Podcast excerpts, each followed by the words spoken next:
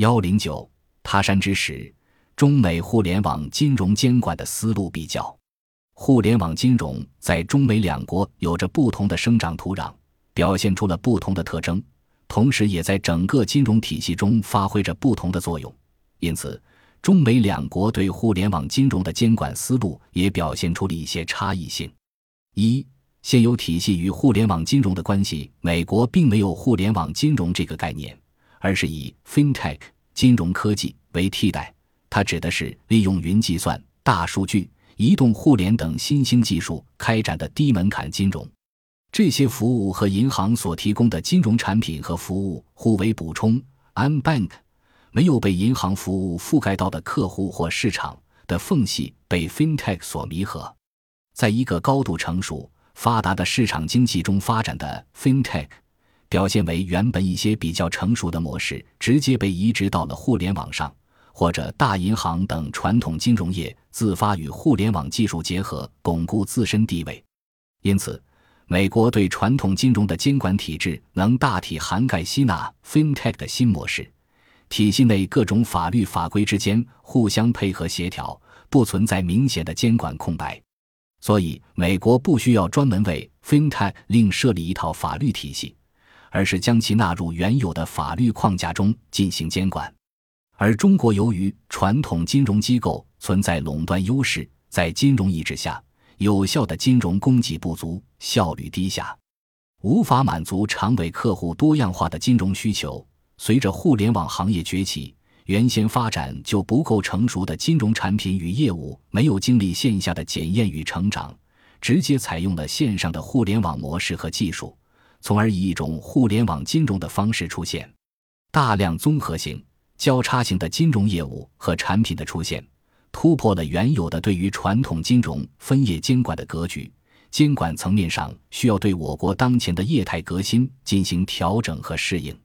因此，我国颁布了《关于促进互联网金融健康发展的指导意见》，作为互联网金融领域的基本法。其中阐述了互联网金融监管的最高原则和思路，规定了不同业态，如第三方支付、P2P、众筹监管的负责机构。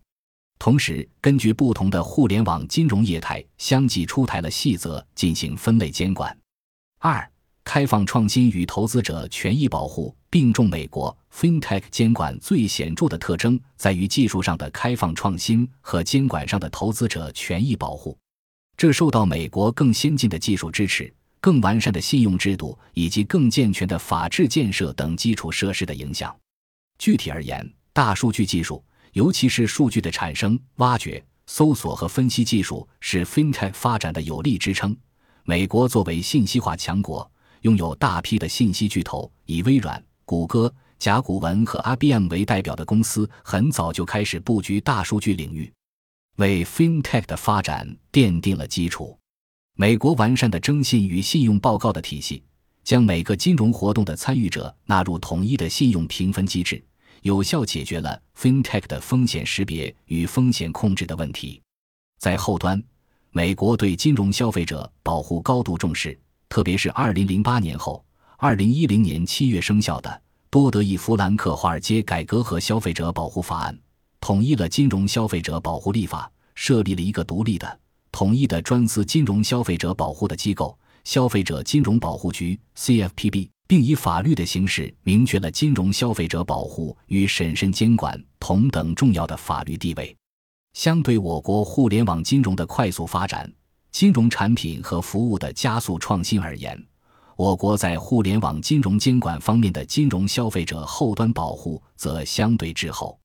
这首先表现在我国金融消费者权益保护法律制度的缺位。我国目前尚无专门保护金融消费者权益的法律，仅仅依靠通行的《消费者权益保护法》。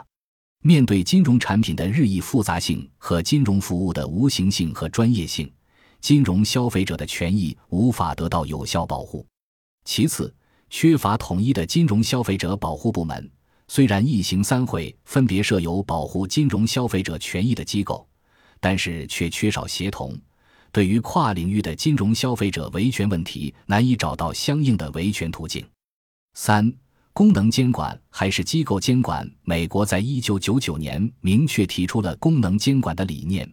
即具有相同功能的同类业务划分监管权限，无论何种类型的参与主体，只要开展了相同功能的业务，就要受到标准一致的统一监管。同时，美国作为英美法系的国家，制定了条目众多的针对金融业务涉及的所有环节的法律，也能够适应功能监管的需求。我国实行机构监管、分业监管的模式，来自1995年以法律形式确定下来的分业经营的格局。在传统的分业经营的模式下，这种监管模式可以适应我国金融市场业务之间相对分割的状态。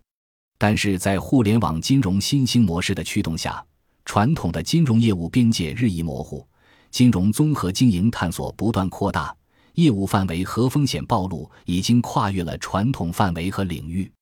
单纯以机构为对象的监管理念与架构，已经无法适应互联网金融发展的客观需要。